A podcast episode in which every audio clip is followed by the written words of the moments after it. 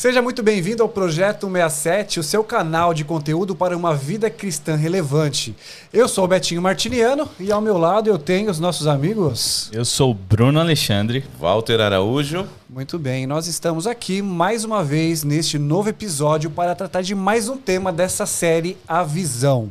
Na última semana, no último episódio, nós tratamos a respeito da intimidade com Cristo. Foi um tema interessante, onde nós abordamos aqui a respeito da empatia, do respeito que nós precisamos ter com o nosso próximo e o amor a Deus e a intimidade com Cristo, que é fundamental na nossa vida. No episódio de hoje, vamos falar sobre um tema bastante interessante também. Mas antes de falarmos sobre o tema, Bruno, fala um pouquinho pra gente o que, que é o projeto 167. O projeto 67, o objetivo é produzirmos conteúdo, material para uh, sobre temas de, de relevância cristã, para que a nossa vida possa ser mais relevante. Uma semana tem 168 horas e o projeto 67 acontece semanalmente com uma hora de duração, onde nós podemos discutir, estudar e aprender, compartilhar como podemos ser mais relevantes para as outras 167 horas. Então você é nosso convidado semanalmente dedicar aí uma hora de estudos, ouvindo a gente, compartilhando esse conteúdo também e aprendendo junto com a gente como ser mais relevante nas outras 167 horas da sua semana. Legal. Muito bom. Pastor é Walter aí. Araújo, nós estamos aqui com esse objetivo né, do Projeto 67, nessa série A Visão, para darmos aí conteúdo para um projeto especial que nós estamos desenvolvendo aqui no nosso distrito pastoral, que inclui as igrejas de Siconk, Framingham e também Pataket, que é que são, na verdade, os pequenos grupos.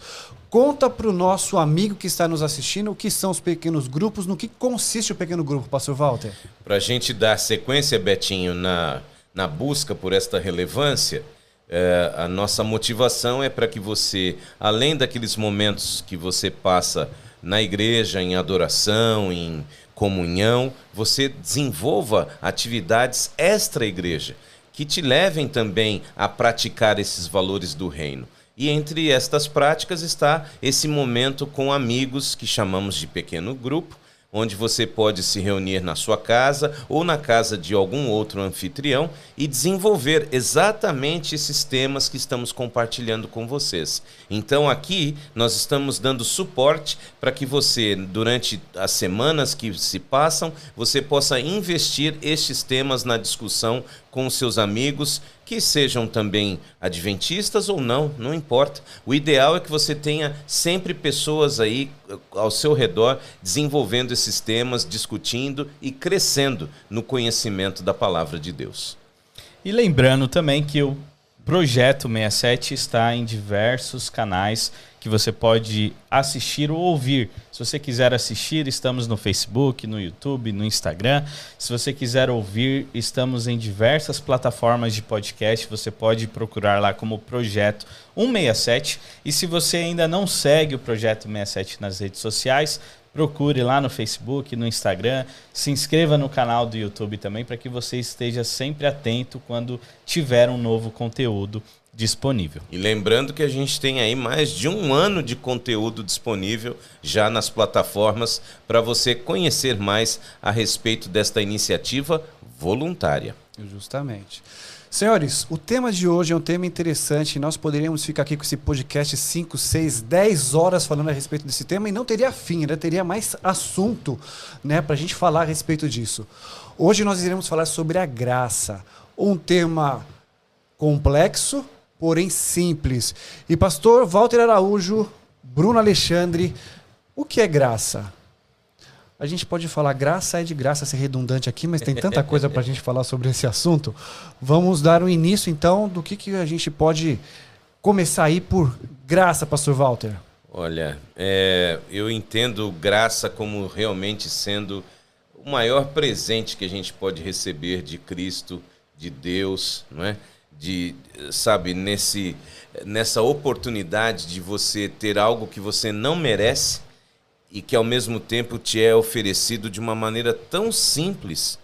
E, e eu creio que muitas vezes essa é a nossa dificuldade com esse assunto. Porque ele parece tão simples. Como assim? Eu aceito e agora eu posso ser transformado. Mas é, é muito simples, porque se a gente compara a graça com o pecado, você percebe a nítida diferença, uh, sabe, as consequências, os resultados. A gente falou sobre intimidade no, na, na nossa, no nosso programa anterior e a gente falou a respeito da, da, do resultado dessa intimidade com Deus na nossa vida. Eu aconselho que, se você não assistiu, assista nosso programa de abertura, onde esse tema foi tratado, a intimidade. E uma vez que a, a, intimidade com Deus ela é possível através da graça e esses resultados aparecem na nossa vida, imagine o que seria apenas o resultado do pecado na nossa experiência. E você pode ver comigo, a maior desgraça é a morte. A violência, a miséria, a indiferença, ou seja, tudo isso de ruim que acontece na nossa vida, na vida das pessoas, é o contrário da graça esse resultado que a gente não quer para a nossa vida e que é injusto.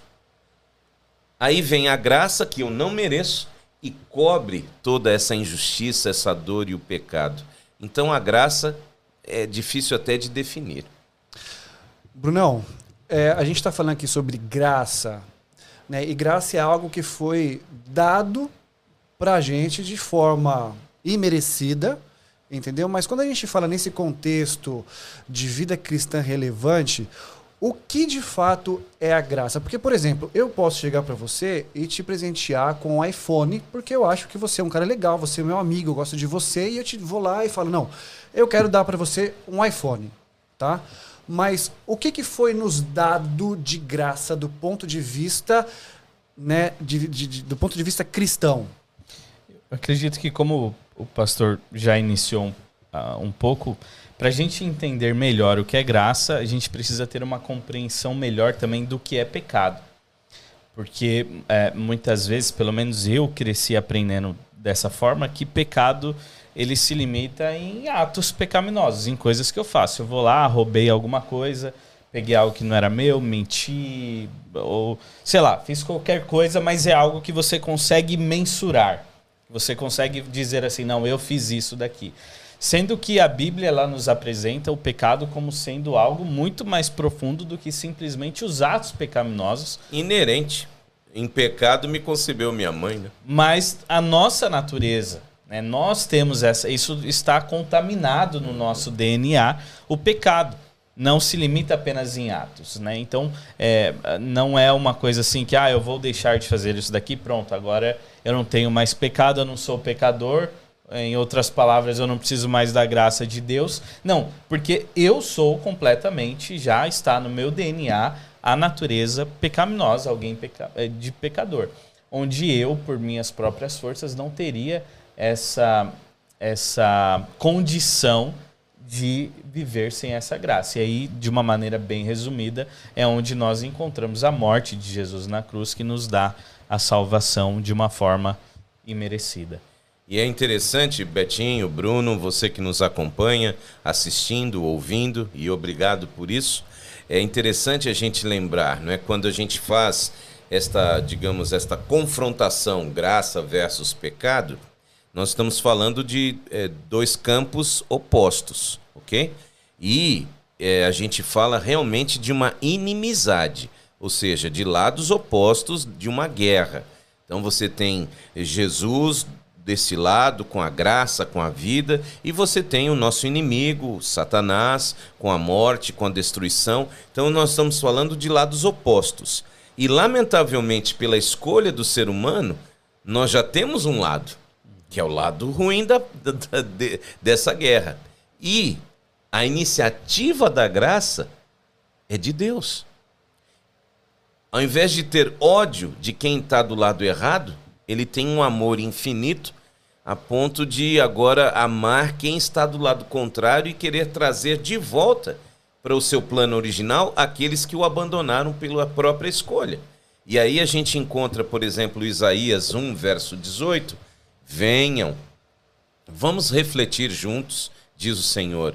Embora os seus pecados sejam vermelhos como escarlate, eles se tornarão brancos como a neve. Embora sejam rubros como a púrpura, como a lã se tornarão.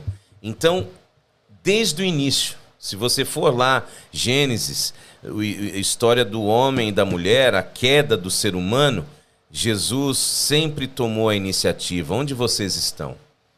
E aqui em Isaías, numa outra versão, a gente pode dizer: é, Jesus chama para discutir uma relação. Vamos ter uma DR. O que está acontecendo? Por que, que você está aí desse lado? Horrível. Venha para o meu, vamos conversar. Você não merece, mas eu vou te perdoar. Basta que você me aceite. E então é interessante a gente pensar na graça como algo imerecido, mas ao mesmo tempo algo acessível. Interessante.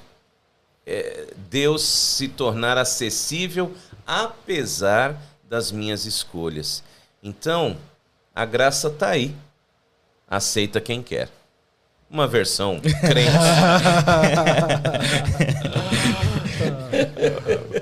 É, fazendo um gancho de algo que você. Foi boa essa. A gente pode gravar um hit depois. Com a melodia, Vamos se alguém não entendeu um ainda. A graça tá aí. Aceita quem quer. É, uma coisa que, que você citou no episódio anterior sobre intimidade, sobre os valores do, do reino e quando nós colocamos esses valores em prática, a nossa vida ela se torna questionável, porque é algo completamente na contramão do Sim. mundo, é muito diferente. E a graça também, a tentar entender isso, a gente precisa partir para essa contramão, onde tudo que nós temos hoje, se você quer comprar um celular ou, ou que seja um, algo pequeno, você vai no mercado, quer comprar, fazer suas compras, um chocolate, você precisa pagar por aquilo. Não existe nada de graça. Uhum. Né? E o de graça, quando existe alguma coisa ali de graça, é porque não precisa existir o pagamento. E eu acho que isso tem uma relação muito forte também com a nossa compreensão trazendo o assunto de graça, que muitas vezes nós corremos esse risco de é, tentar fazer o pagamento para essa salvação que nós recebemos através de Jesus.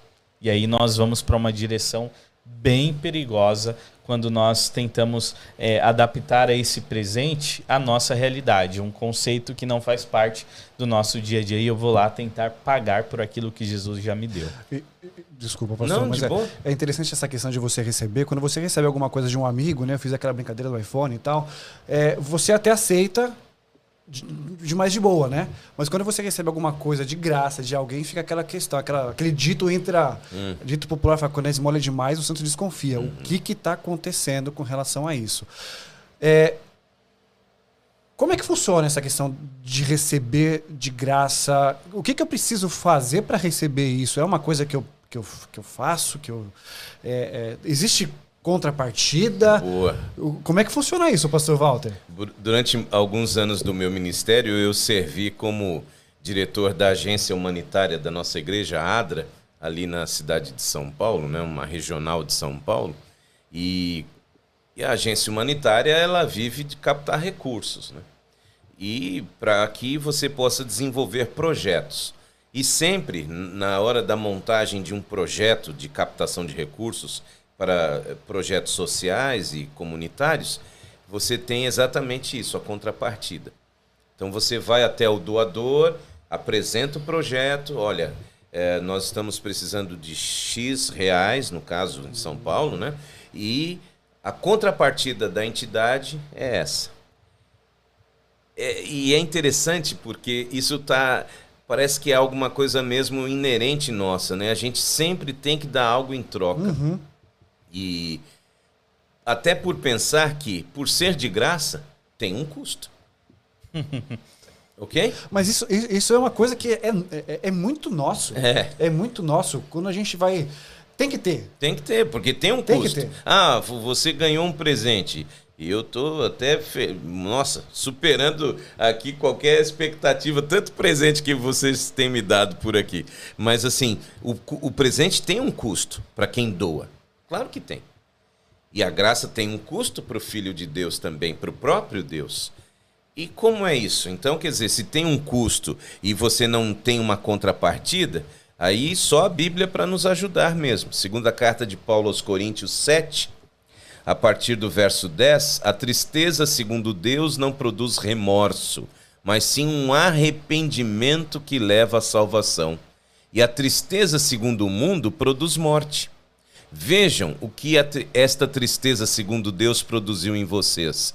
Que dedicação, que desculpas, que indignação, que temor, que saudade, que preocupação, que desejo de ver a justiça feita. Em tudo vocês me mostraram inocentes, a, se mostraram inocentes a esse respeito. É interessante.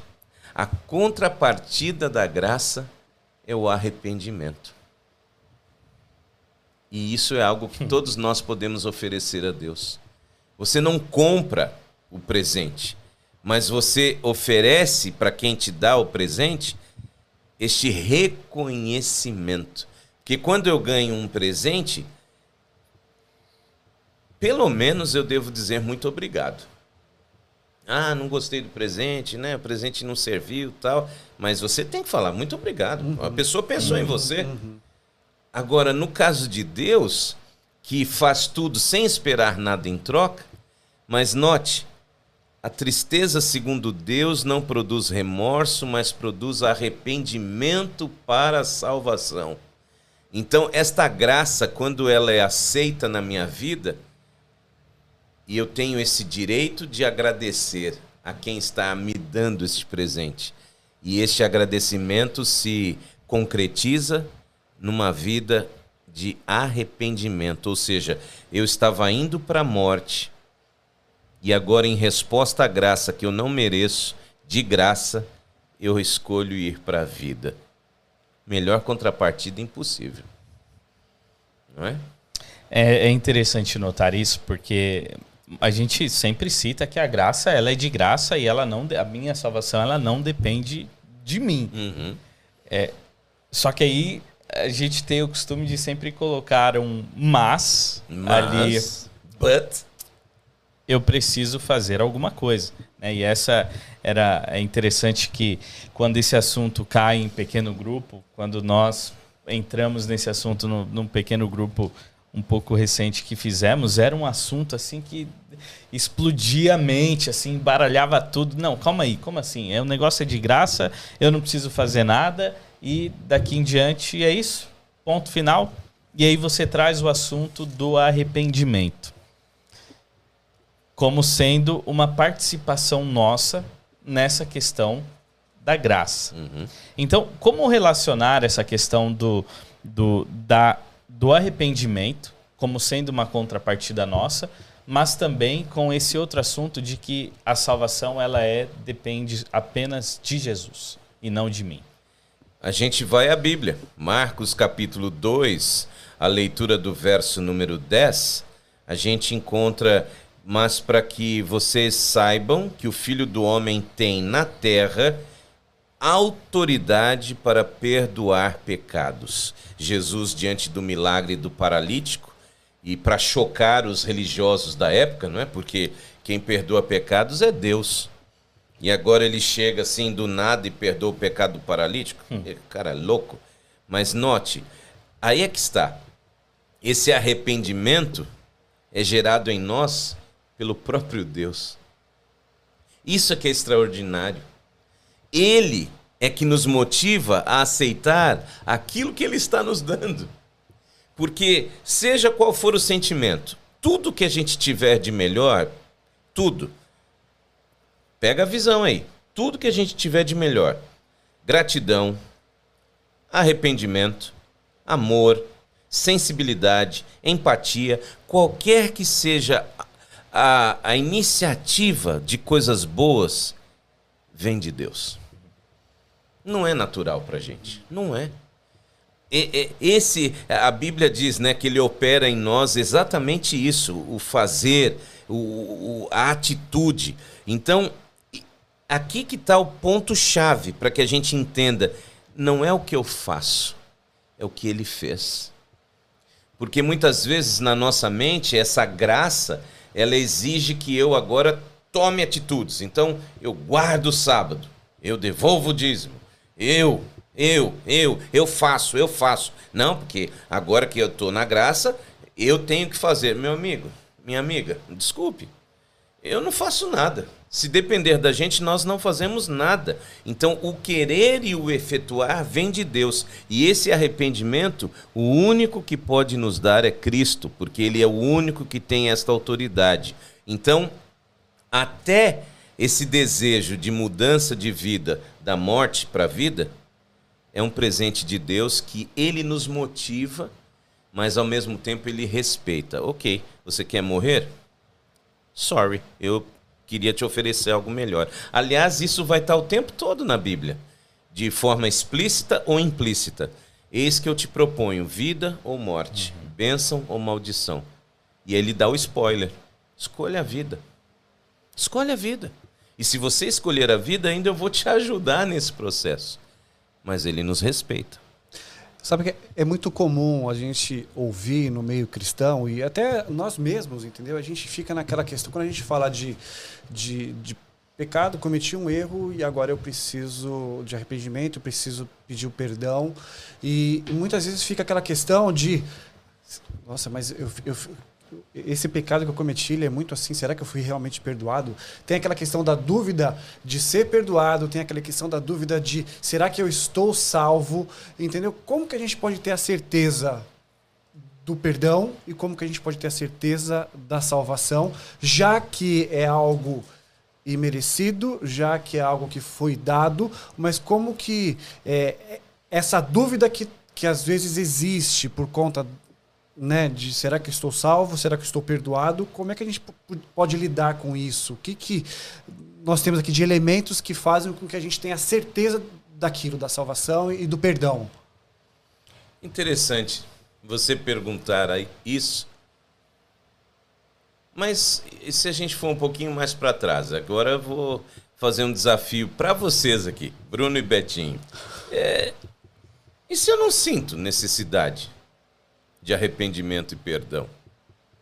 Que a gente está falando de algo que muitas vezes para as pessoas comuns, a graça de Cristo, mas eu não pedi. Não preciso, né? É.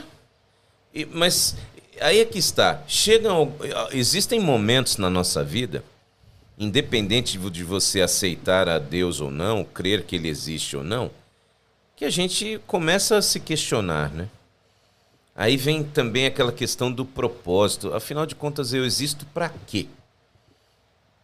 Para sofrer? Só para ter dificuldade na vida? É, é, qualquer pessoa tem momentos de crise de questionamento. Aí, de fato, a gente pode ter essa janela, essa oportunidade de, de pensar: poxa, mas será que o que eu fiz está certo ou está errado? E aí é interessante que até nessas pessoas que julgam que não conhecem a Deus ou não creem em Deus e não se importam com Deus, mas todos nós temos esses momentos de reflexão que nos levam a pelo menos pensar: será que é a melhor atitude? Será que realmente eu deveria ter feito isso? E à medida em que você se coloca nessa reflexão, de alguma forma, você vai saber que sempre Deus está interessado em compartilhar essa graça com qualquer pessoa. E é isso que é extraordinário no Evangelho, porque esta graça é para todos. Para todos. Os que sentem necessidade e os que não sentem necessidade, mas que de alguma forma, a gente vai depois discutir isso mais para frente, de alguma forma todo mundo vai chegar à conclusão: eu preciso de ajuda. De alguma coisa eu preciso.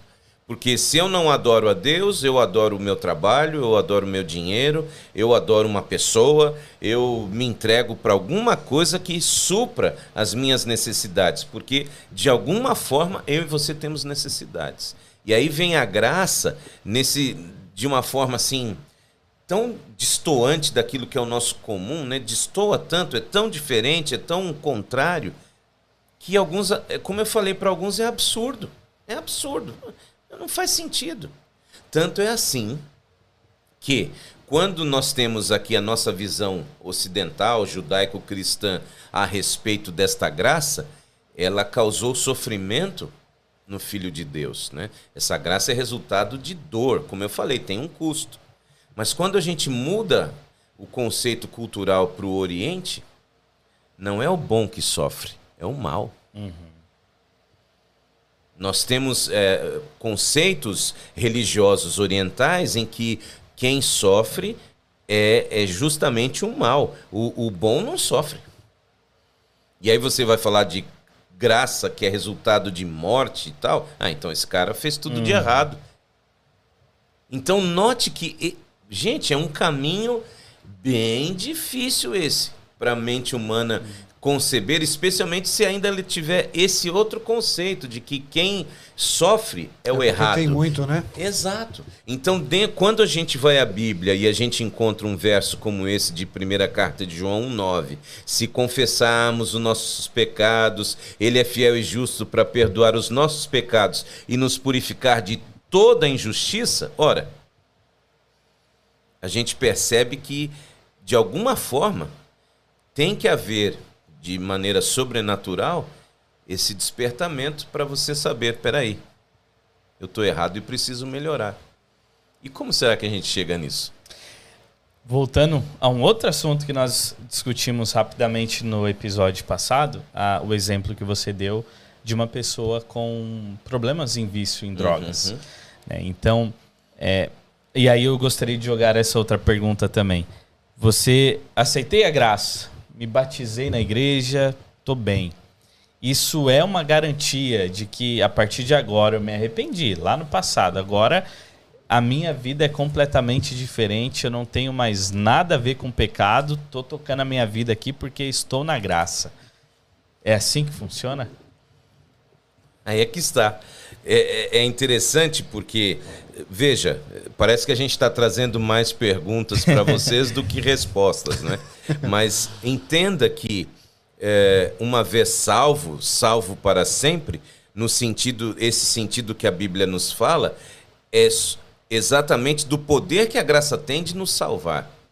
Mas uma vez salvo, eu e você temos que nos manter nesse processo diário. Jeremias fala que as misericórdias de Deus se renovam todas as manhãs. E o meu compromisso com Deus também e com essa graça deve ser rememorado, revido, revivido todos os dias. É, é, importante porque, como eu disse, se de repente a pessoa não tem essa consciência de que ela mere... precisa da graça, necessita da graça, ou se ela aprendeu que de alguma forma o sofrimento é o lado errado do, do, da, dessa guerra, o Espírito Santo tem que fazer de alguma forma um trabalho e garantido pela palavra de que todos vão ser confrontados com esta verdade, e a partir do momento que a gente tem esse encontro de verdade com Cristo, essa graça passa a ser uma necessidade. Então, acho que a primeira coisa, para sua pergunta e para minha, é no momento em que você se sente tocado de que algo tem que melhorar na sua vida e você não sabe o que é, peça ajuda a Deus. Eu acho que uma grande necessidade hoje que a gente tem é exatamente a necessidade de realmente sentir fome e sede de justiça, que é uma das bem-aventuranças, um dos valores do reino. Ou seja, Senhor, eu sinceramente não me vejo assim, ou ainda como você colocou né, é, nessa, na sua pergunta, a, a forma dessa graça realmente me tocar é eu dar esta chance, é eu, eu dar essa chance a Deus, Senhor. Eu quero ter fome e sede de justiça, porque a justiça humana a gente tem fome e sede, tem protesto para todo lado, tem e tal, e todo mundo preocupado com esse dia a dia, essa rotina de sofrimento. Então, a gente tem necessidade de algo que a gente quer para melhorar a vida.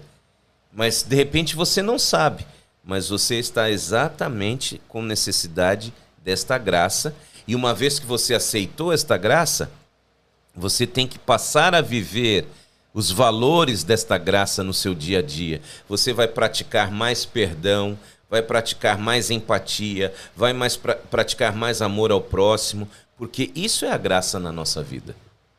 E isso a gente vai abordar futuramente um, um, outro tema que é o discipulado, que é essa questão de andarmos com Jesus. Uhum. E a partir do momento isso a gente consegue traçar vários várias relações entre os temas, né? Porque a partir do momento que você tem intimidade, você começa a aprender os hábitos, começa a, pegar as expressões. A, a Valkyria, minha esposa, se ela passar um, uma hora ali conversando com um mineiro, ela tá com sotaque mineiro. Se um, 30 minutos com gaúcho, ela tá com sotaque gaúcho, porque pega muito fácil. E ela vai ouvir, ela vai assistir. Vai, vai. então, é, é, a convivência, e isso eu imagino que a graça sendo esse, esse canal que nos faz conviver com Cristo, também vai fazer com que nós, pouco a pouco, possamos aprender, aprender e, claro, com seus altos e baixos, como que Jesus é, quem Jesus é, como que ele viveu, como que ele agiu, para que assim nós possamos viver e, e agir diariamente. É, é interessante, né? Porque esse é um tema que às vezes a gente vai precisar até de outros podcasts para poder discutir melhor. Mas percebam, muitas pessoas confundem muito uh, essa questão da graça é, com algo que elas têm que fazer. Então, não, eu, a, a, graça me salvou, então agora eu tenho que fazer, eu tenho que fazer, eu tenho que fazer. Mas é como eu repito, a iniciativa não é nossa. E às vezes as pessoas têm uma dificuldade, e o pior, em nome da graça ainda julgam outros. Hum. Ah, olha lá, que lá não está na graça, porque isso é atitude de quem está na graça e etc e tal. E não é assim. A graça é justamente para que eu me comprove, me, me, compare com Cristo e melhore a minha vida. Eu, eu não estou aqui para julgar o outro. Eu não fui chamado para isso. A graça de Cristo não me autoriza a ficar agora sendo o xerife da vida alheia. A graça de Cristo é o padrão para a minha vida, eu e Jesus o que eu faço está espelhando o que ele espera que eu, faz, que eu faça, ou seja, eu estou me tornando mais semelhante a ele, ou simplesmente acho que eu virei agora um padrão.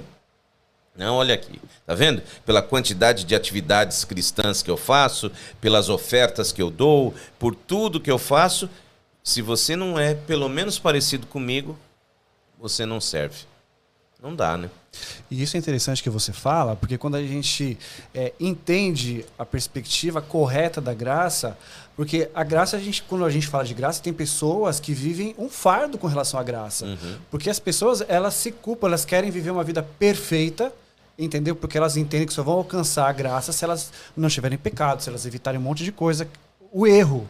Mas é, é, é muito ao contrário disso. Na verdade, a graça ela é simples, ela é leve, ela é uma aceitação. E, e... e ela, e ela que é a, a mola propulsora para as mudanças da sua Exatamente. vida. Exatamente. E não você que a vai graça, mudar para alcançar a o graça. O entendimento correto da graça, ela causa transformação na nossa vida, que faz com que a gente fique mais leve. Não que a gente vai deixar de pecar, porque o não. pecado é inerente a nós. É algo que a gente já nasceu, é um DNA que nós temos e não vai sair. Mas é algo que a gente vai poder se controlar, se policiar melhor do ponto de vista de que a gente vai entender que Jesus é o nosso espelho, que a graça nos foi concedida de graça e a partir daí tem uma transformação de vida.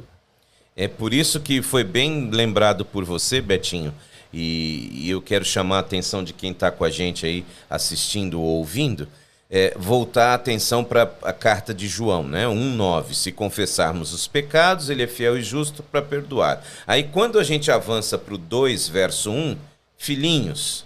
Bom, aqui já é um exemplo prático de graça, né? Que esse aqui que escreve filhinhos, João, em ocasião anterior, queria mandar descer fogo do céu e queimar todo mundo. Então aqui a graça já fez uma transformação tremenda, né? Para você ver. Exato. Filhinhos, eu escrevo a vocês estas coisas para que vocês não pequem.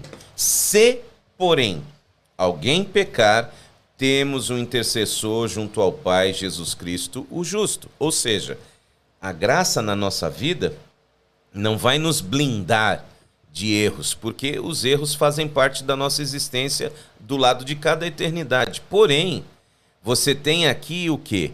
Exatamente essa, digamos, essa dicotomia entre pecado, fraqueza, pelo fato de eu, eu e você sermos pecadores, e aquele pecado deliberado, ou seja, eu sei que está errado, mas eu vou lá e faço, porque uhum, eu gosto. Uhum. Opa, então. A gente não tem que se acomodar. Exato. Uhum. Exato, a gente tem que sair da zona de conforto. Colocar a graça como se fosse uma desculpa. Exato. né? eu, eu Ah. pequei, mas eu tenho a graça. Exato. Assim, Então veja, uma coisa é você pecar por fraqueza, outra coisa é você pecar de forma deliberada, por escolha. Não, tô nem aí. tá- a Bíblia fala que tá errado, mas carne é fraca mesmo e, e- e, enfim, eu vou fazer. Opa, então, então você não, não tá entendendo o que é a graça. Porque a graça é aquela dor. Senhor, eu não quero mais isso para minha vida. Eu tô te machucando, tô me machucando, tô prejudicando a minha família. Me ajuda, me liberta. E aí você avança. Não é? É, é, é- eu não tenho melhor definição para arrependimento. Arrependimento, mediante a graça, é você estar no caminho da morte. E agora você dá meia volta, como a gente fala nos desbravadores, né? Na marcha, dá meia volta volver e vai para a vida. Vai, trope... vai tropeçar ainda. Mas qual é a, qual é a direção? direção. Qual é a direção?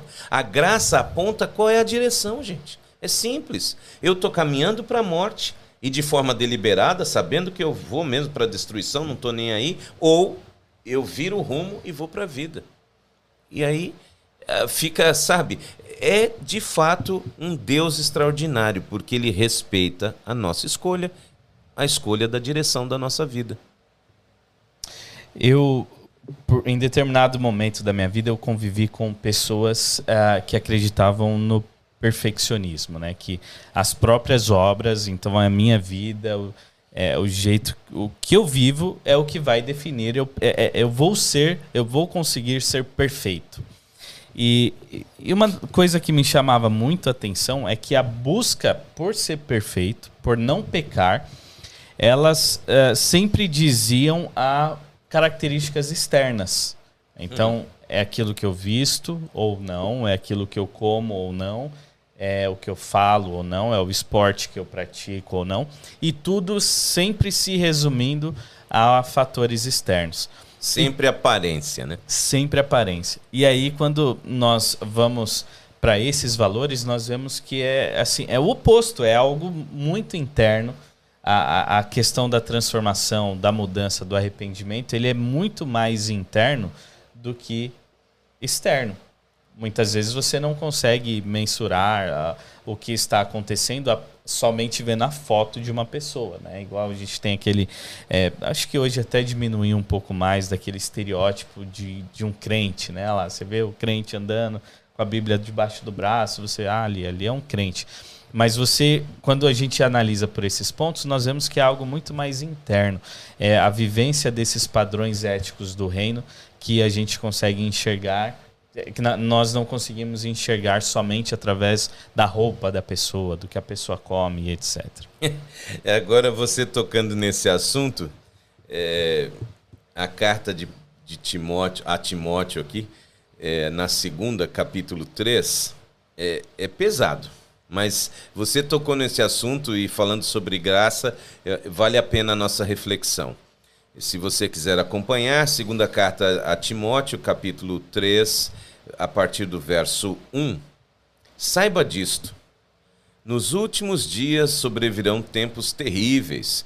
Os homens serão egoístas, avarentos, presunçosos, arro- arrogantes, blasfemos, desobedientes aos pais, ingratos, ímpios, sem amor pela família, irreconciliáveis. Olha que, que termo esse. Irreconciliável, ou seja, a pessoa que não quer acordo, ok? Não quer acordo inimigos do bem, ah, desculpem, caluniadores, sem domínio próprio, cruéis, inimigos do bem, traidores, precipitados, soberbos, mais amantes dos prazeres do que amigos de Deus. Ok, até aqui parece que a gente está falando do mundão, né? Hum. Mas aí, o último é bem interessante. Tendo aparência de piedade, mas negando o seu poder. Nossa. Uau! Eu tenho certeza que alguém que não tem compromisso com Deus não tem aparência de piedade. Nem se importa. Nem se importa com isso.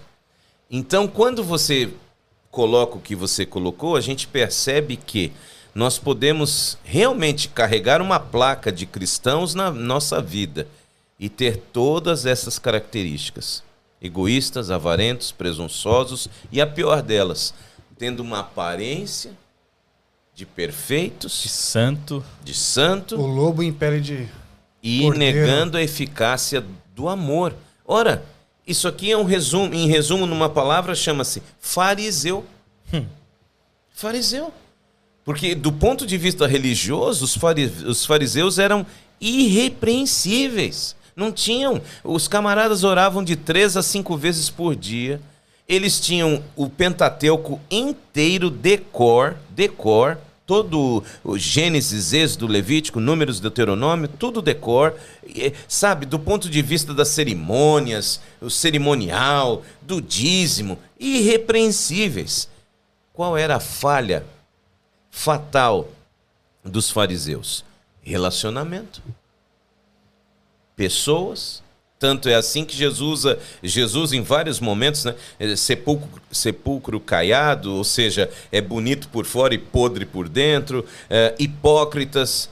E no, na, no, outro- na, na outra ilustração, ele, o, o fariseu entra no templo, né? Ô Senhor, que bom que eu não sou igual esse miserável, esse bobo aí desse publicano.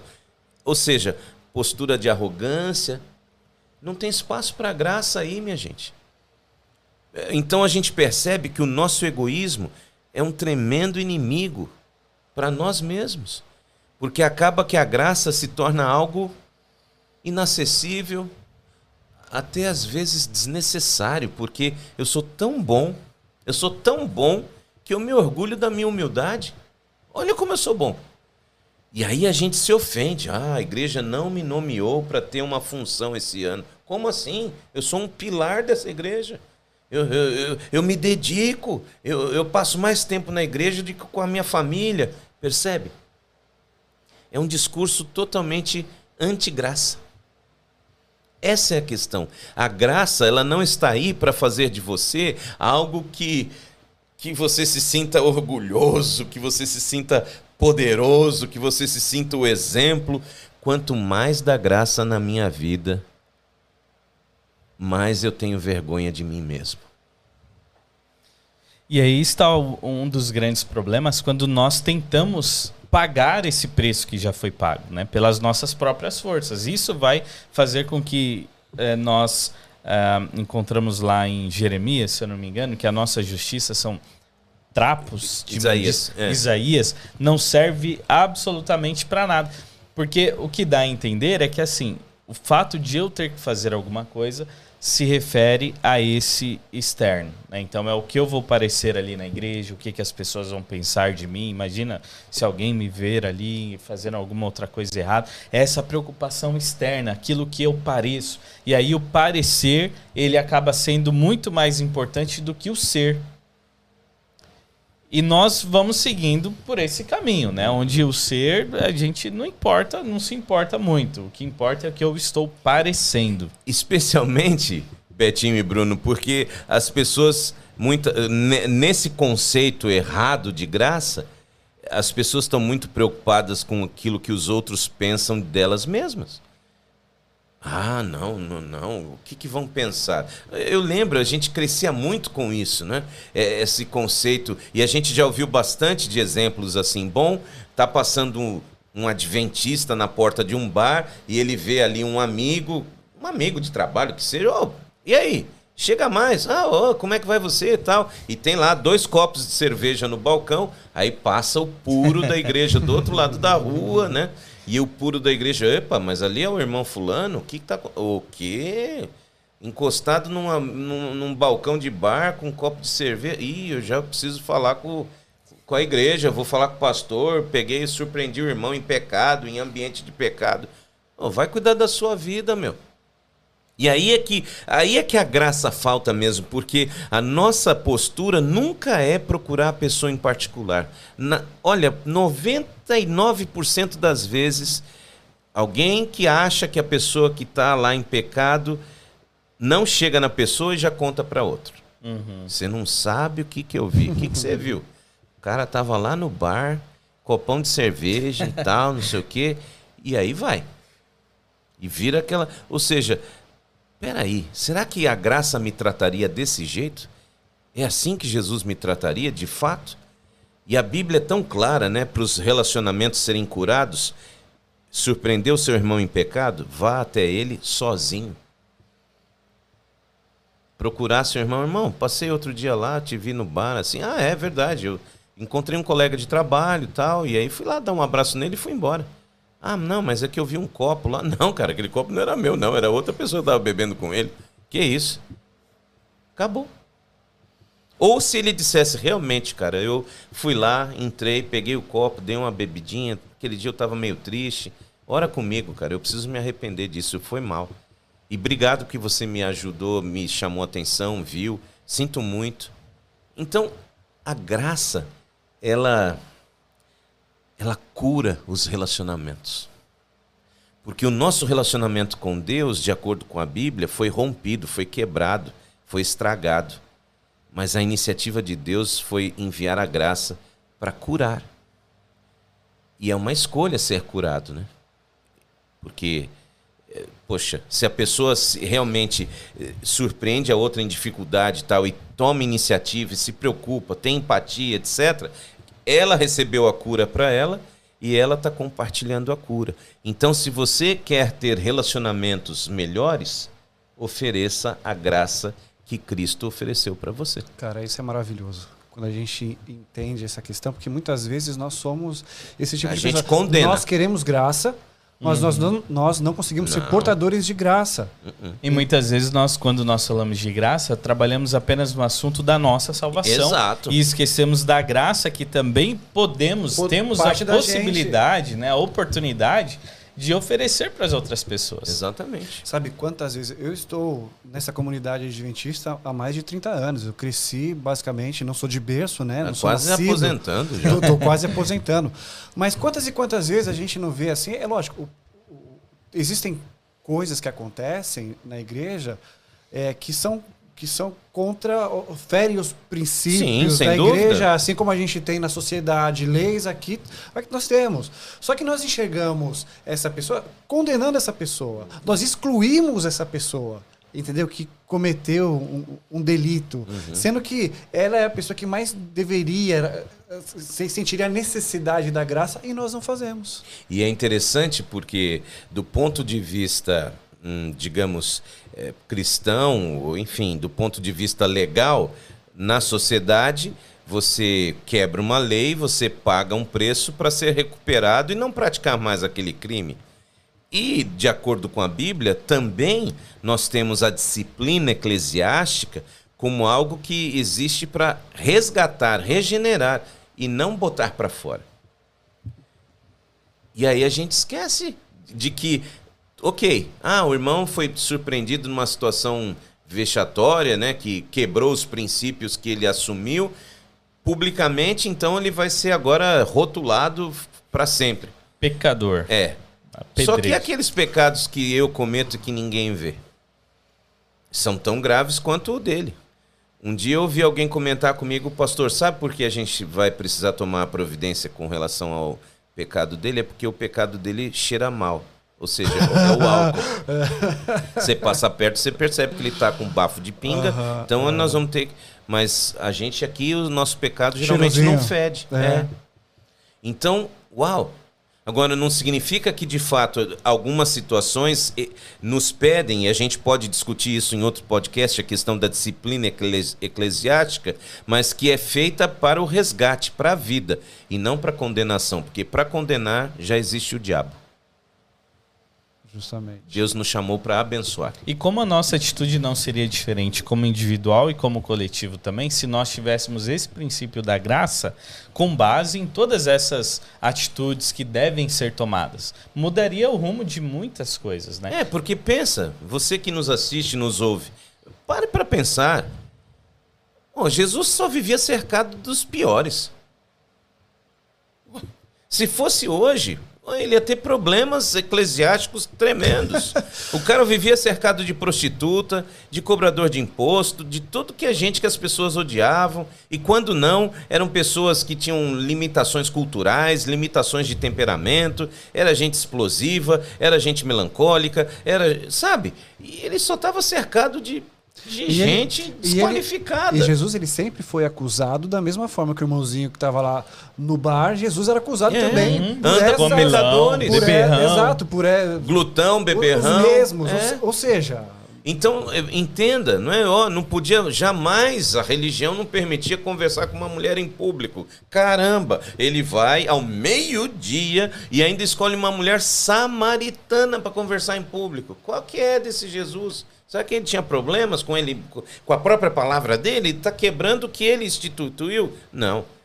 Ele veio romper com aquilo que os humanos colocaram como sendo uhum. a vontade dele. A vontade dele nunca foi essa. Graça. E quantas coisas humanas nós não temos hoje no, no nosso, na nossa estrutura, na nossa rotina, que foge desses princípios Mas básicos. por quê?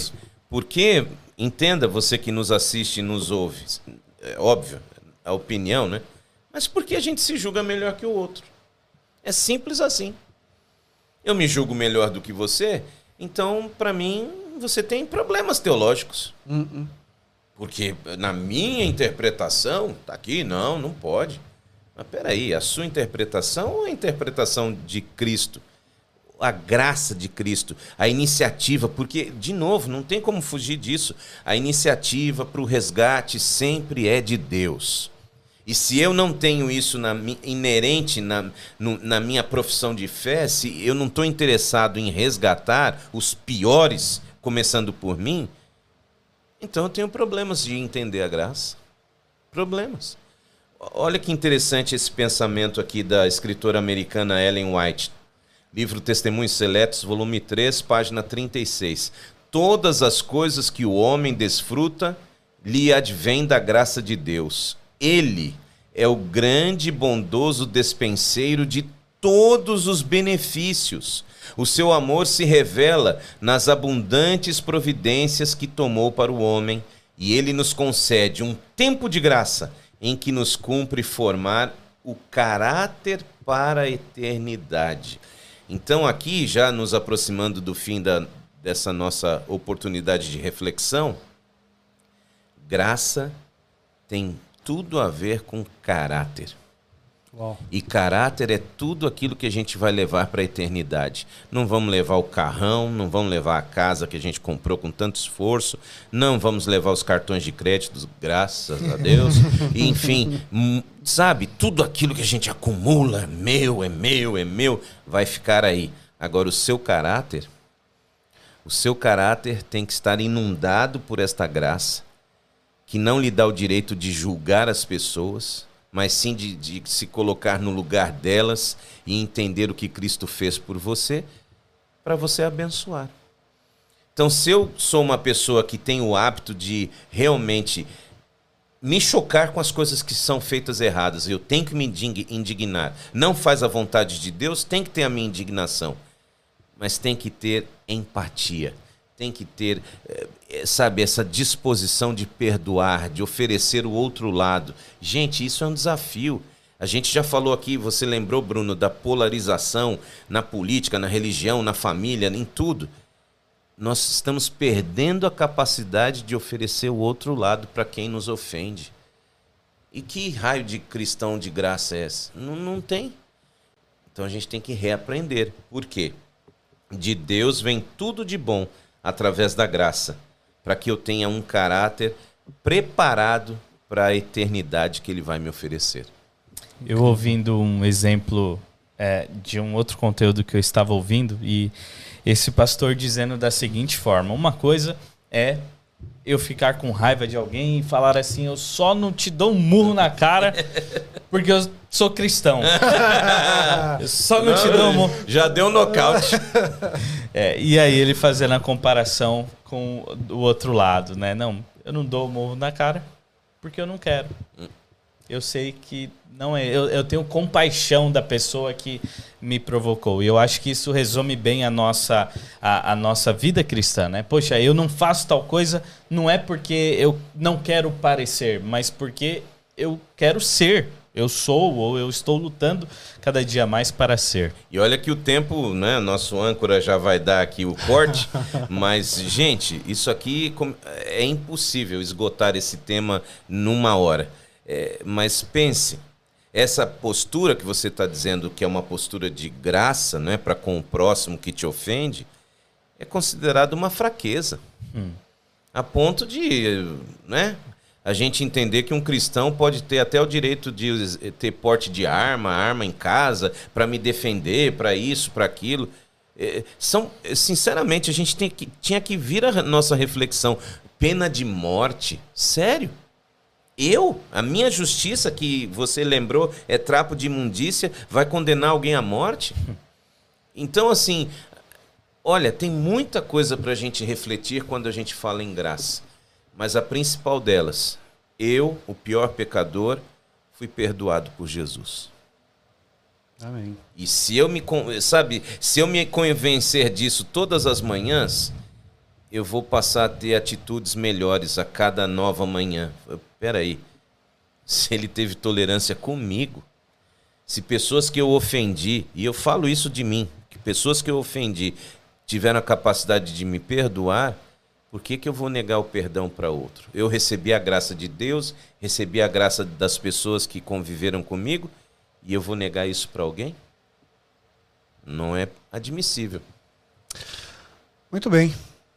Chegamos ao final aqui de mais um essa, essa da série A Visão, né? Esse programa, né, a respeito da graça de Deus.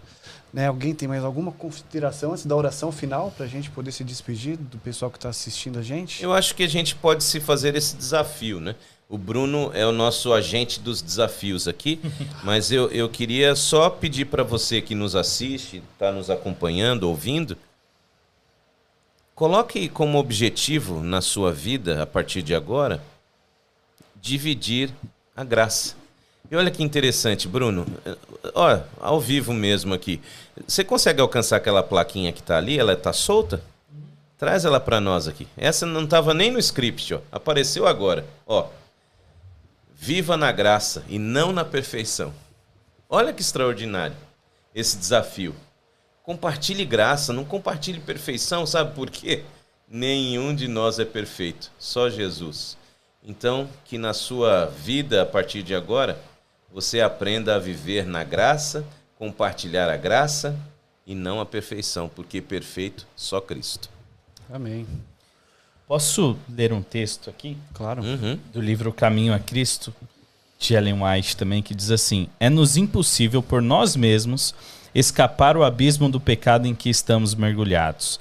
Nosso coração é ímpio e não o podemos transformar.